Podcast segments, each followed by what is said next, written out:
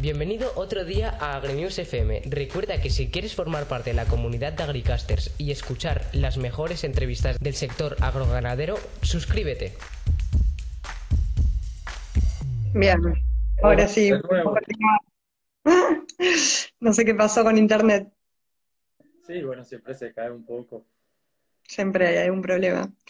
Bien, eh, no sé si querías contar algo más de minerales, si no yo tenía otra pregunta para hacerte. Bueno, eh, eh, lo, que iba al final con lo de los minerales es que eh, ahora el nuevo experimento que estamos haciendo es ver si el tiempo de dar estos minerales, si lo damos durante la gestación, solo al final de la gestación, o al ah. momento que los granjeros pasan las cerdas a la maternidad. Es buscando un poco de, hacerlo más aplicado. claro pero el tratamiento sí pareciera bastante efectivo. Eh, y, finalmente, eh, a, mí me parece que eh, es efectivo. ahora hay otros grupos también intentándolo en otras universidades y yo creo que va, espero que sea repetitivo, o sea, que, que, se pueda ver el mismo efecto en otros sitios. Y ahora falta buscar, bueno, ajustar las partes de, de cómo aplicarlo en las granjas de cómo aplicarlo, ¿en qué sentido? Si, si en la premesa. De, cómo hacerlo menos eh, intensivo, de trabajo intensivo, de cómo hacerlo más práctico. Eh, sí sugiere que el requerimiento del zinc de este mineral al final de la gestación disminuye el retraso de crecimiento intrauterino, o eh, disminuye el, el, impacto de esta competencia intrauterina en el crecimiento de los lechones.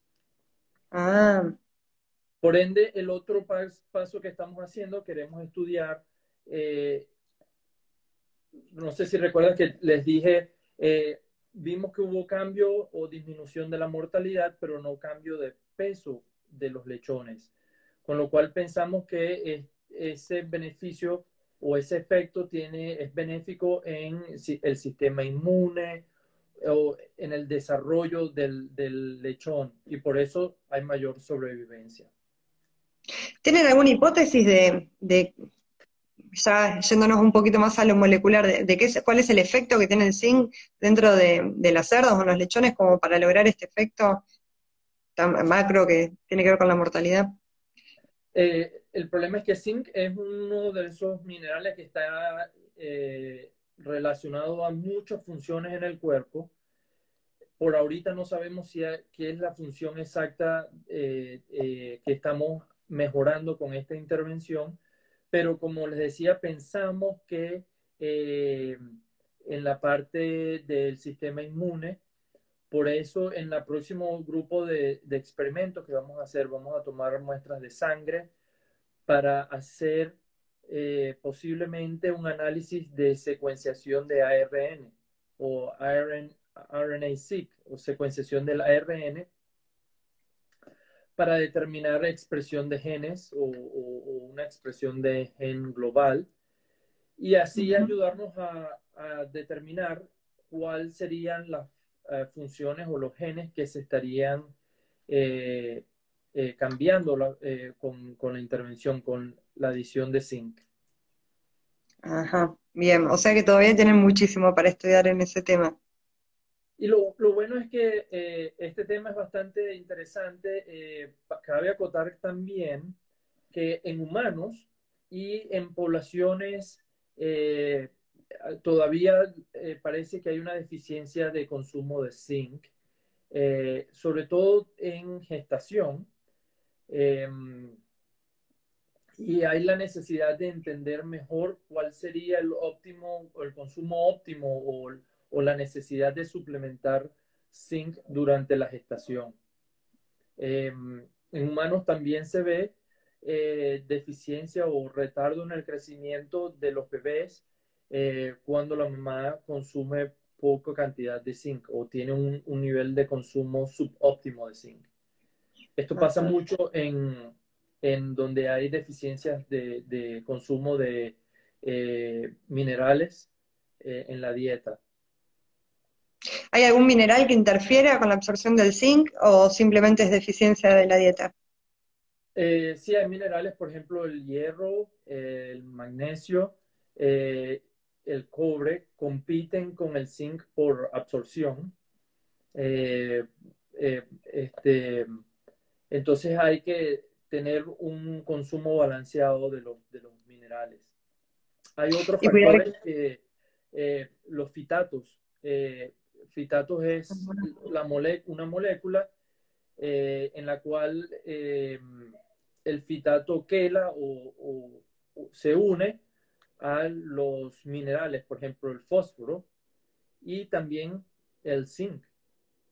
Entonces, por ejemplo, cuando la dieta se basa principalmente en fuentes de, o, la dieta es basada principalmente en, eh, de plantas como maíz, soja, eh, en el caso de las cerdas, pero en el caso de los humanos, los vegetales. Mucho de ese consumo del zinc viene, es basado en zinc que está quelado en los fitatos. En la dieta de cerdos utilizamos fitasas. Entonces, eh, con la inclusión de fitasas, incluso podríamos aumentar la disponibilidad de zinc de la dieta. Exacto.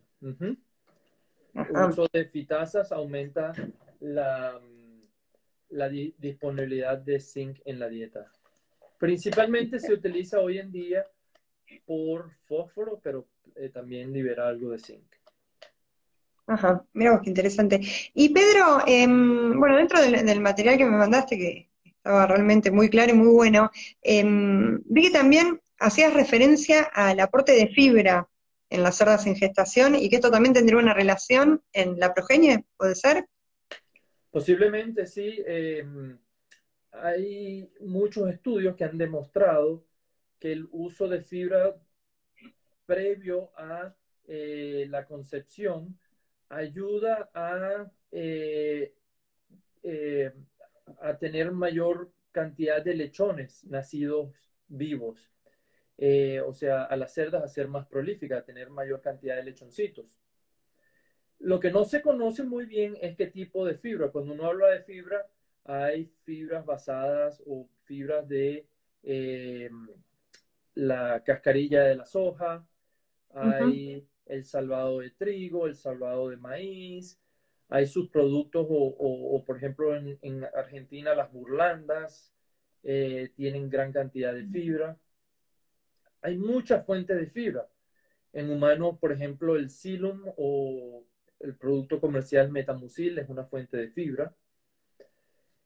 Pero lo que no sabemos es de cuál tipo de fibra es la más efectiva en causar ese, e, e, ese efecto benéfico en la dieta de las cerdas.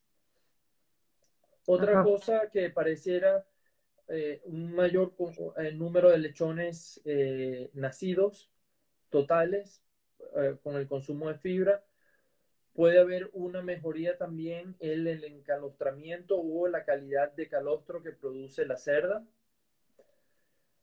Lo que sí pareciera ahora que es bastante claro, eh, las cerdas y muchas hembras durante gestación, las perritas, los perros, eh, las vacas, al final de la gestación entra un estado de eh, resistencia a la insulina o hay resistencia a la insulina al final de la gestación.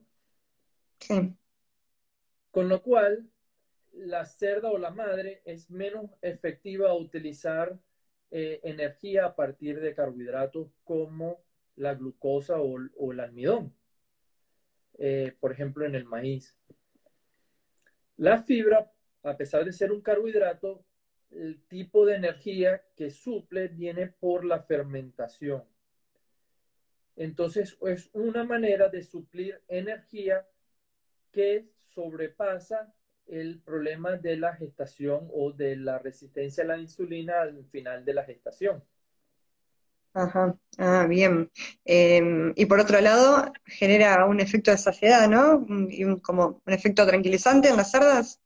Exacto. Eh, hablábamos temprano que eh, las cerdas, por, por, parte de la necesidad de controlar el peso durante la gestación, eh, se limita el consumo de alimentos, pero al limitar el consumo de alimentos, las cerdas están hambrientas. Hambrientas.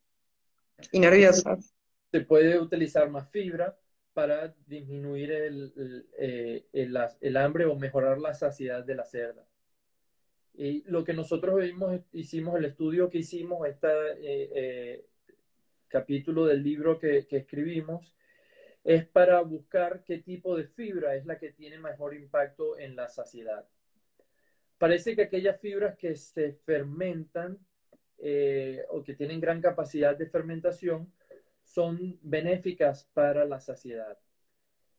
¿Y qué ejemplo tenés de una fibra de fácil fermentación?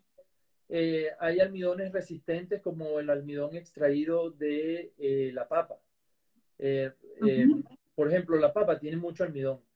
Si nosotros no cocináramos la papa como lo hacemos, mucho de ese almidón no está disponible, no lo podemos eh, digerir en el, eh, y los cerdos tampoco, y mucho de eso sería fermentado en el intestino. Por ende, nosotros cocinamos las papas.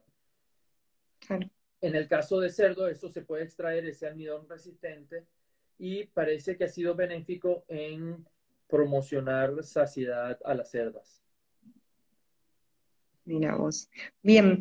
¿Y hay algún otro tema de investigación en el cual estén trabajando eh, vos con tu equipo que tenga que ver con la nutrición de la cerda y, los beneficios de la progenie?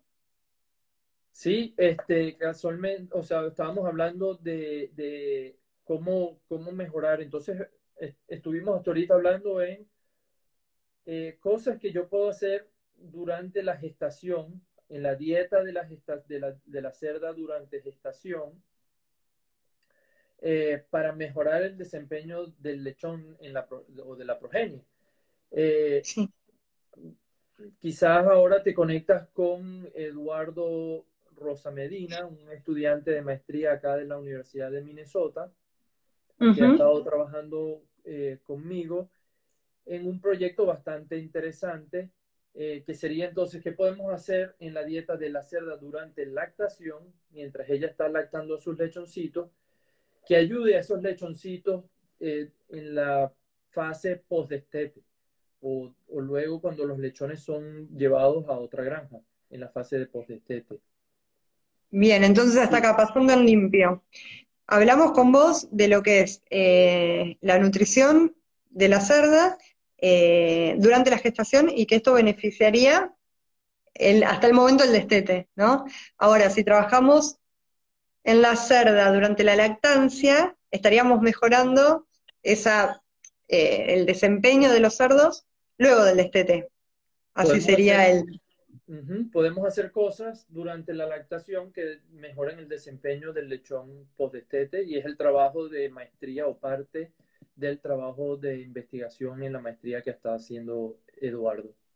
Que está haciendo Eduardo. Bien, bueno, entonces los vamos a invitar a Eduardo. Yo me parece que en este momento no lo veo. No sé si está. Si está, le vamos a decir que salude, pero me parece que después de que, de que tuvimos este premio de internet, no volvió. Bien, ahora si no, vamos a armar un nuevo video. Bueno, entonces, nuevamente para pasar en limpio, eh, la recomendación sería aumentar los niveles de zinc eh, orgánico o inorgánico, ¿no? En la final de, mm, ahí está Eduardo, perdón, al final de la gestación, a partir del día 85, por ahí nos dijiste. 80, Bien, que las cerdas no estén gordas al parto, como siempre. Eso, eso es un, punto muy, muy importante.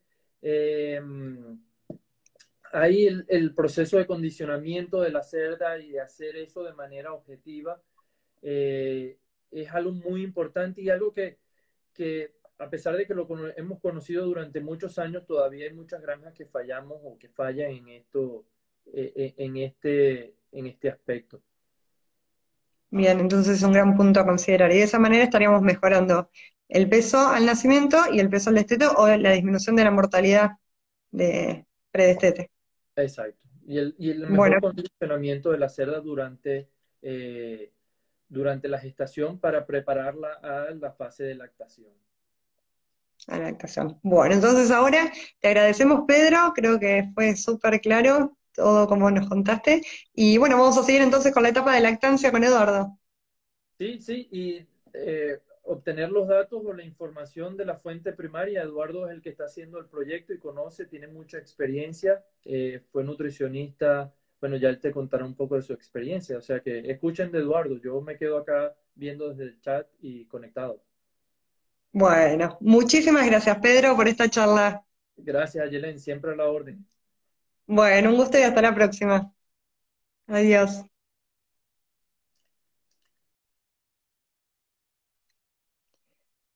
Bien. Bueno, Eduardo, ¿estás listo?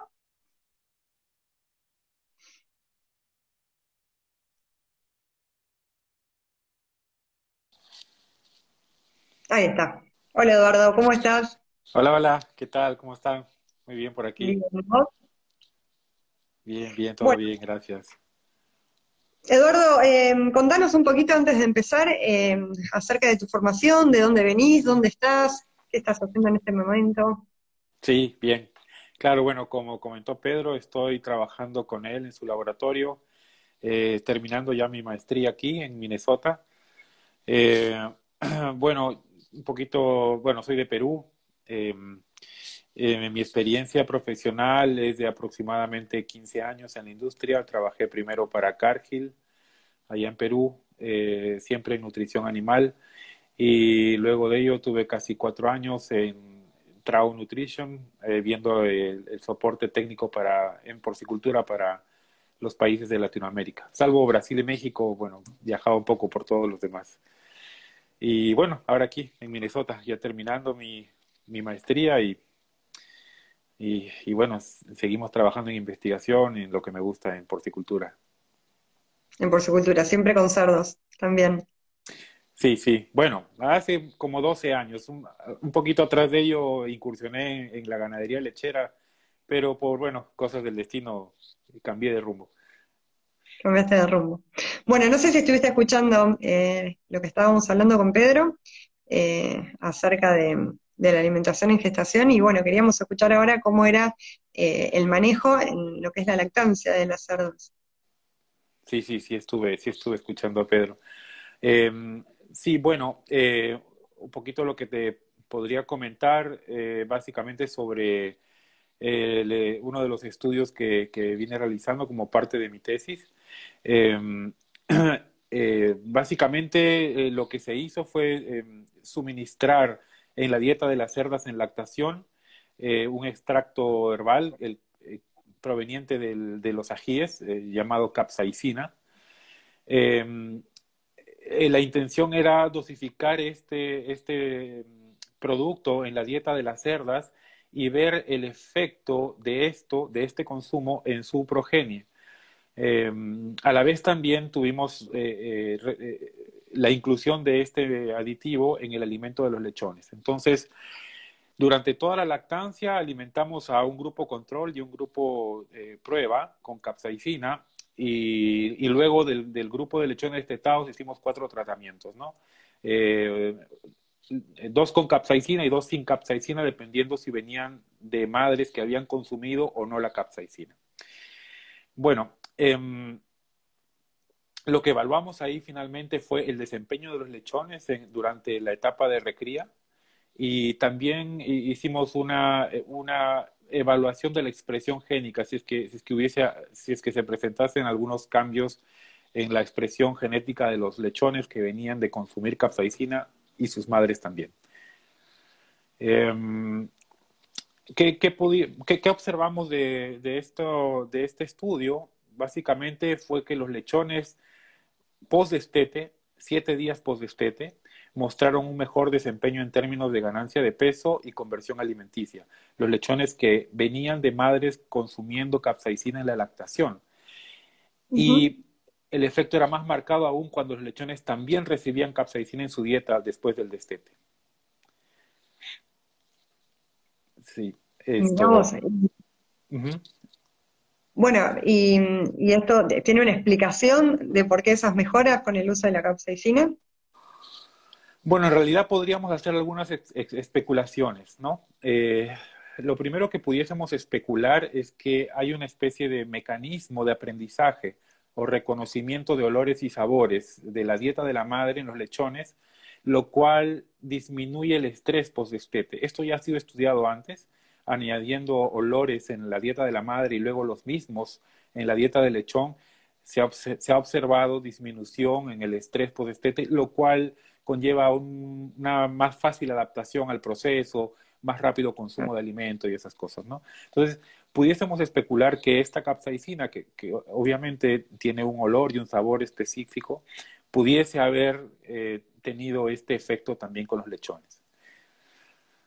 Em, sí, e, eso es algo que, pudiésemos especular y que, que, quizá representaría la necesidad de hacer otras evaluaciones específicas buscando que ese sea el efecto, ¿no? Ahora, la capsaicina... Sí, claro. No, dale tú, por favor. No, te iba a preguntar, em, ¿pudieron medir la producción láctea de las cerdas como para encontrar allí también alguna relación? Ese es un punto interesante que también equivaldría a, la necesidad de hacer otra evaluación. No, no, no hicimos una evaluación de, de, de, producción láctea, sin embargo hubo diferencias numéricas en el peso al destete. No hubieron diferencias estadísticas, quizá por el tamaño de muestra, estoy especulando de nuevo, pero sí hubieron diferencias numéricas, lo cual podría indicarnos la posibilidad de una mejor producción láctea, no sé si en calidad o en cantidad. ¿Y en qué me puedo amparar para decir esto? En que también es bien sabido, ya ha sido estudiada, la característica de que, de que la capsaicina eh, soporta una mejor digestibilidad, especial, especialmente de las grasas. Ayuda a una eficiente liberación de sales biliares entonces como consecuencia hay una mejor digestión de las grasas y esto podría ah, haber em, proporcionado a la cerda la posibilidad de una, más eficiente absorción de nutrientes, cuyo resultado tendría que estar em, em, esto tendría que estar eh, eh, observado en la mejor producción de, leche, tanto en calidad como en cantidad, ¿no? Quizás, de nuevo, el, peso al destete no fue estadísticamente diferente, más sí numéricamente distinto, pero un, he sabido también que un lechón bien alimentado al destete es un lechón más eficiente después, ¿no? durante su vida productiva. Así que este podría ser otro mecanismo por el cual la capsaicina mostró esta, esta mejor respuesta inmediatamente post-destete. Post-destete. ¿Y mm, qué, cómo obtienen la capsaicina? a, través de los ajíes, pero tiene algún proceso o simplemente incluyen los ajíes dentro de, la ración? Esto, no, sí, claro, hay procesos eh, químicos, mecánicos de extracción de la capsaicina con diferentes tipos de solventes. Eh, eh, esta se extrae, se, seca y, viene como un polvo premezcla para añadir en, el, en el alimento, ¿no? Hay diferentes concentraciones, hay pura y hay tantas diferentes diluciones. Eh, digamos, al final lo que importa es la dosis del, principio activo y es así como lo hemos trabajado, ¿no? Hemos utilizado ya un producto procesado que viene en polvo y lo hemos añadido en el alimento. Perfecto. O sea que no es cuestión simplemente de ir y colocar ajíes en, en el... Quitamos un poquito de aquí en el comedero y, y, listo, ya están. listo. ¿Hay algún otro mecanismo por el cual podemos mejorar eh, mediante la alimentación de la cerda en lactancia el desempeño de los lechones?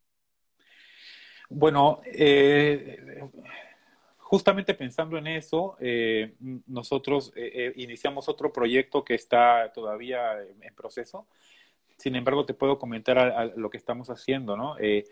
una de las preocupaciones es la, la, la la camada o la, la progenie de las, de las cerdas eh, Normalmente estas, estas camadas tienen un menor desempeño que las de las cerdas adultas. Entonces, nosotros en un intento de ver ah, cómo podemos ayudar específicamente a estas camadas que tienen un menor desempeño, sin embargo, genéticamente tienen el mismo potencial. Entonces, buscar, buscar maneras de cómo expresarlo. Eh, hemos, hemos querido trabajar en el principio de que el microbioma o la población microbiana presente en el tracto gastrointestinal adecuadamente balanceada tiene una relación directa con la salud intestinal y la salud del animal tiene una relación con su desempeño. Entonces, lo que estamos haciendo es tomar muestras, hemos tomado muestras eh, fecales e, hisopados vaginales para em, evaluar eh, la composición del microbioma y luego hemos hecho lo mismo con las camadas de estas cerdas, que algunas eran multíparas y otras eran eh, primerizas, y estamos buscando una relación. Además de esa relación, tenemos tratamientos en los que los lechones post-destete han consumido diferentes eh, fuentes de prebióticos o probióticos en el sentido tal de que queremos ver si es que esto altera eh, de alguna manera los patrones de población dentro del, del, intestino y también tiene un efecto sobre el desempeño, especialmente en los hijos de madres primerizas.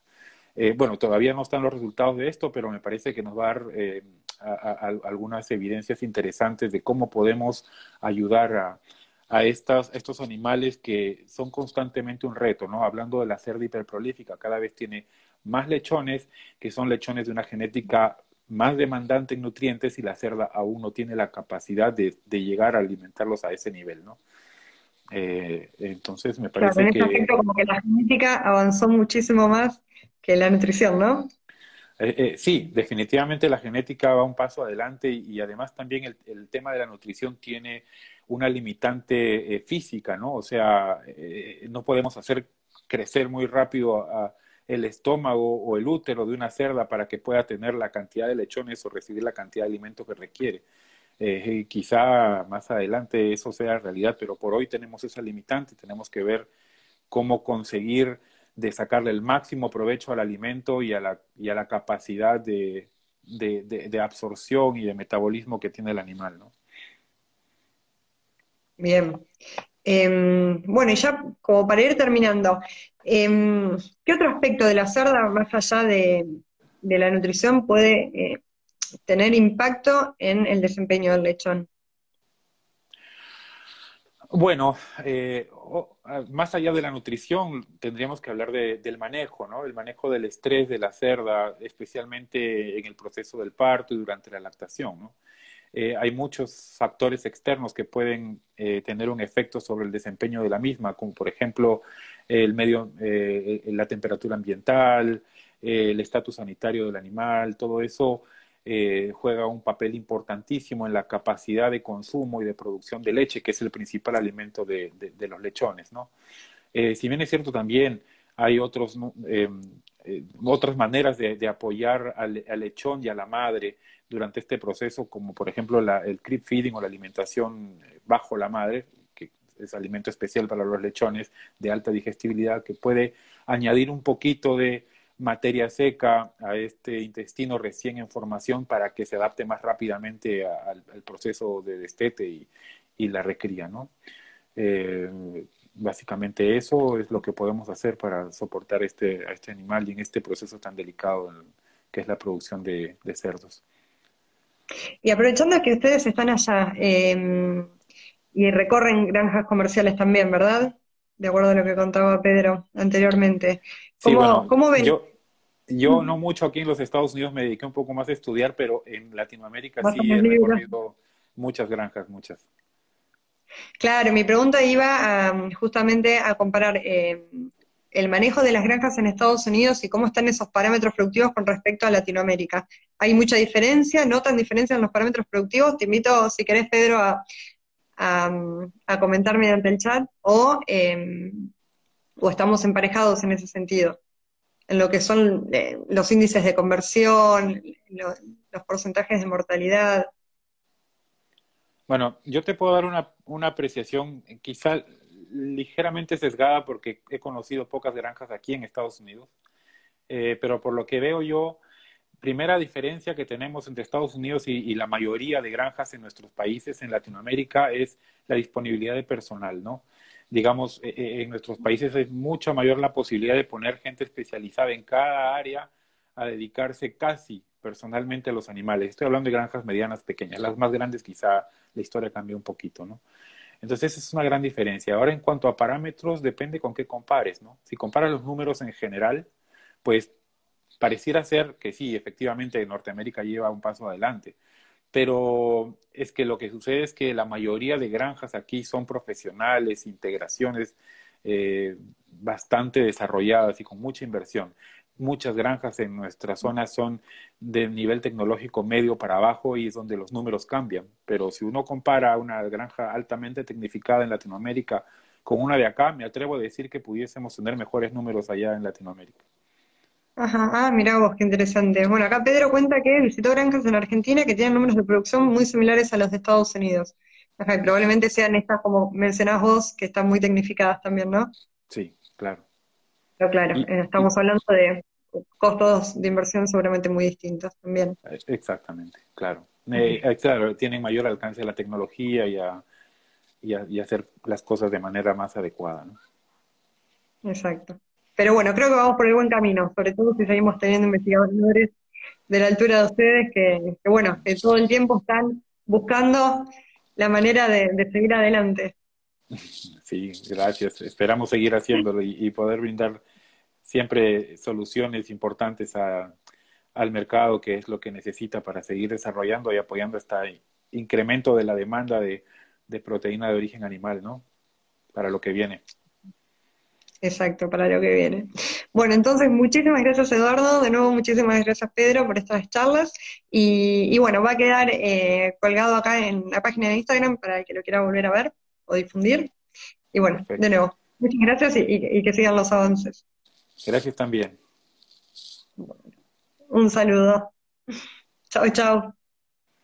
Y hasta aquí la entrevista de hoy. Gracias por escuchar y nos vemos otro día para otra entrevista.